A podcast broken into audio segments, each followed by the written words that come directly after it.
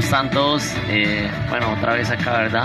Qué bueno verlos y que van a estar compartiendo con ustedes desde sus casas. Esperemos que puedan ver esto, no sé, en un momento de comodidad, ¿verdad? Eh, damos inicio a este lobby que es algo que preparamos para ustedes antes de entrar con los devocionales, que estamos, es algo que estamos potenciando, ¿verdad?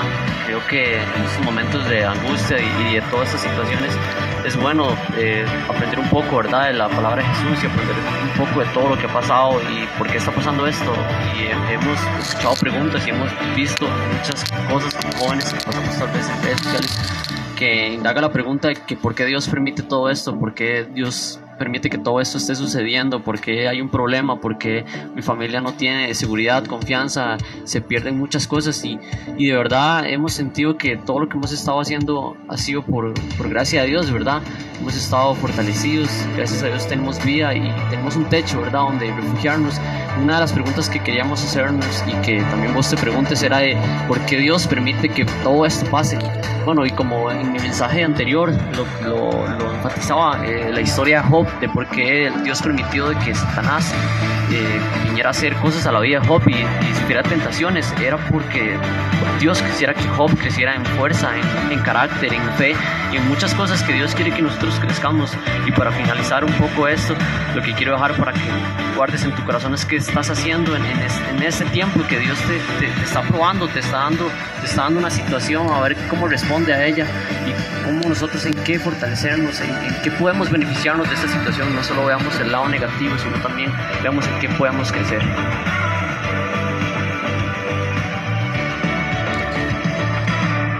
Bueno, esperamos que estén todos muy bien en sus hogares. Hoy vamos a seguir con el devocional número 2 y les voy a contar la historia de José. Nos vamos a ubicar en el libro de Génesis capítulo 37 y versículo 2. Dice así, esa es la historia de la familia de Jacob.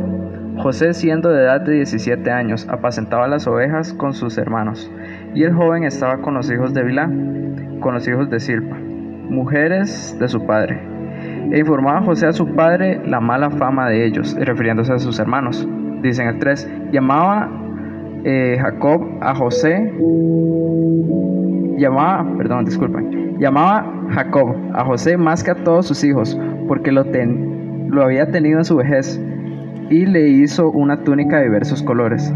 Ok, aquí a causa de que Jacob le regalara esa túnica de colores a José, era una muestra de su amor.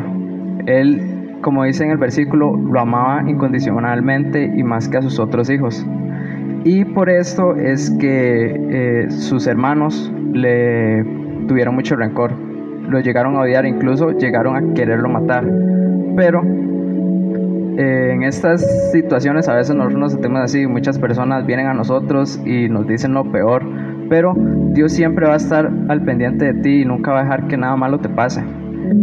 Aquí el hermano, un hermano preocupado se llama Rubén en el versículo 22 del mismo, del mismo capítulo 37, nos dice que Rubén eh, intercedió por José y dijo, no, mejor no lo matemos, mejor nada más vendámoslo y así sacamos provecho. Entonces todos los hermanos se pusieron de acuerdo y lo vendieron. Pero entonces, ¿por qué Dios no evitó que lo vendieran? Porque Dios permitió un mal, tal vez no mayor, que lo mataran, pero un mal menor, porque no cuidó de él y en vez nada más lo alejó de sus hermanos y ya. Hay algo muy simple y es que siempre habrán pruebas, pero Dios no te va a abandonar ni te va a dar una prueba que no puedas superar. Y eso es lo más importante de esta enseñanza, porque a veces nosotros nos enfocamos mucho en el problema. ¿Por qué me pasa esto? ¿Por qué Dios me envía esto? Y no vemos la parte buena. A veces es muy difícil, y yo lo sé. A veces los, los problemas nos abruman de una manera exorbitante. Pero siempre hay que sacar lo bueno. Y en esta ocasión eh, si siguen la historia más adelante, no solo se la voy a resumir. Eh, Dios pone a José en un lugar muy alto. Empezó como un esclavo, pero Dios lo fue ayudando, lo fue ayudando y ese era el propósito. Todas esas pruebas que él fue superando eh, en su vida, Dios tenía el propósito y Dios lo estaba formando a él para que llegara a ser una persona de bien. Entonces, eh, también otra pregunta que se vino a mi mente fue, ¿qué sería de nosotros si no hubieran situaciones que nos saquen de, nuestra zona de confort?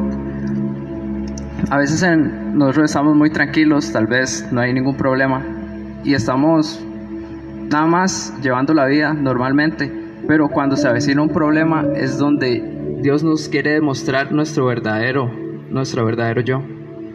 Entonces, también se puede sacar que José decidió seguir confiando en Dios.